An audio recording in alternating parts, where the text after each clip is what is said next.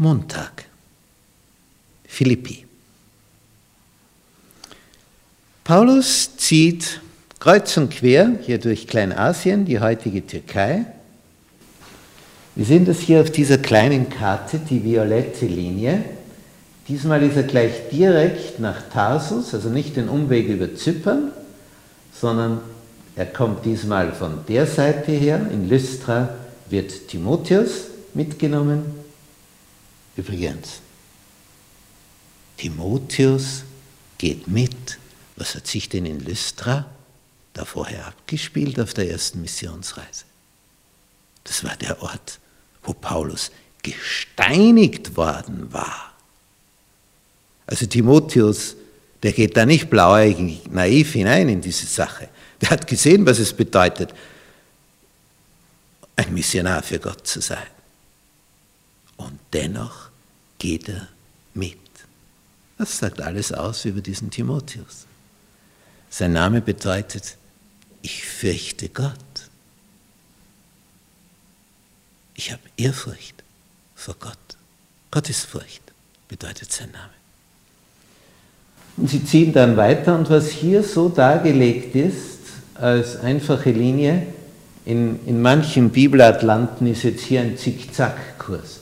Paulus wollte nach Norden, der Geist hinderte es, er wollte Richtung Ephesus, der Geist hinderte es und zum Schluss landete er hier an der Küste zu Troas und immer wieder ist beschrieben, der Geist ließ es nicht zu, dass sie dorthin oder dahin gehen, sondern jetzt sind sie im Hafen.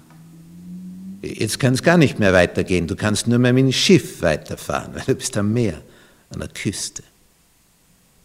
Und als er in Troas ist, hat Paulus eine Erscheinung bei Nacht, eine Vision. Es heißt in Vers 9, ein Mann aus Mazedonien, Mazedonien ist also bereits in Europa, das ist hier, also zum Teil Griechenland heute und Mazedonien ein eigener Staat. Ein Mann aus Mazedonien stand da und bat ihn, komm herüber nach Mazedonien und hilf uns. Das ist in die Theologie eingegangen als der mazedonische Ruf komm, komm nach Europa, hilf uns.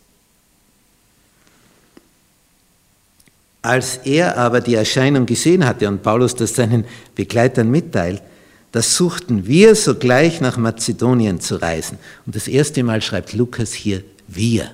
Da ist er also schon mit dabei. Gewiss, dass uns Gott dahin berufen hatte, ihnen das Evangelium zu predigen. Und die nächste größere Stadt, in die sie kommen, das ist Philippi. Aber dort sucht Paulus vergeblich die Synagoge. Da gibt es zu wenig Juden. Denn eine Synagoge konnte, also eine Gemeinde, eine jüdische, nur gegründet werden mit dem Gebäude der Synagoge, wenn mindestens zehn Männer waren. Wenn also 100 Frauen sind und neun Männer, dann gibt es noch keine Gemeinde. Es mussten zehn Männer sein. Und wenn zehn Männer sind und keine einzige Frau, dann kannst du eine Gemeinde gründen. So war die Regel. Und da gab es anscheinend nicht genug jüdische Männer in diesem Ort, dass es zu einer Gemeindegründung gekommen wäre. Und das war aber sonst immer die Strategie von Paulus. Ich gehe in die Synagoge, dort predige ich, jetzt gibt es aber keine Synagoge. Ja, was machen wir jetzt? Oh, neue Situation. Jetzt ist es aber so, wenn es noch keine jüdische Gemeinde gibt, gibt es vielleicht trotzdem Juden da, die sich am Sabbat versammeln. Und für ihren Gottesdienst brauchen sie Wasser, für die rituellen Waschungen. Also wenn sie hier sind, Juden, seien sie noch so winzig in ihrer Anzahl, dann treffen die sich am Sabbat wahrscheinlich an einem Fluss. Und eine Stadt liegt immer an einem Fluss, weil die Leute Wasser brauchen zum Trinken. Und jetzt beschließt Paulus, den Fluss entlang zu gehen und zu schauen, ist da irgendwo am Fluss eine Gruppe, die einen Gottesdienst hält? Weil sie Wasser braucht für ihre rituellen Waschungen, gibt es da eine jüdische Gruppe. Und sie gehen den Fluss entlang und wirklich, Sie finden so eine Gruppe, lauter Frauen.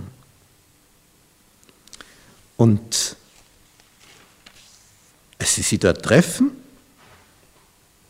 Paulus schreibt so, am Sabbattag, Kapitel 16, Vers 13, gingen wir hinaus vor die Stadt an den Fluss, wo wir dachten, dass man zu beten pflegte, und wir setzten uns und redeten mit den Frauen, die dort zusammenkamen. Und dann ist da die Lydia, eine reiche Frau, eine Purpurhändlerin. Und die ist fasziniert von der Botschaft. Und jetzt kommt ein Zeitpunkt, die nimmt dann Paulus mit seinen Begleitern auf. So luxuriös hat Paulus vorher, nachher nie mehr logiert. Das war also Hotel 5 Sterne plus. Bei Lydia, da ging es ihnen gut. Das war etwas. Es war an, an Maximum nicht mehr zu überbieten. Das war die Zeit, wo es ihnen rein äußerlich gesehen am besten ging, bis der Zeitpunkt kam, wo man sie verhaftet, geschlagen, ins Gefängnis geworfen hat die Füße im Stock. Schlagartig anders. Zuerst im Luxushotel bei Lydia und dann im Gefängnis die Füße im Stock. Was für ein Gegensatz. Aber sie singen und beten und loben, sie jammern nicht. Dann kommt das Erdbeben. Und als die Türen offen sind, will der Kerkermeister sich ins Schwert stürzen. Und Paulus sagt, tu dir nichts an, wir sind alle noch da. Der zittert. In der Nacht wird der Kerkermeister belehrt von Paulus und seine ganze Familie und wird getauft. Was für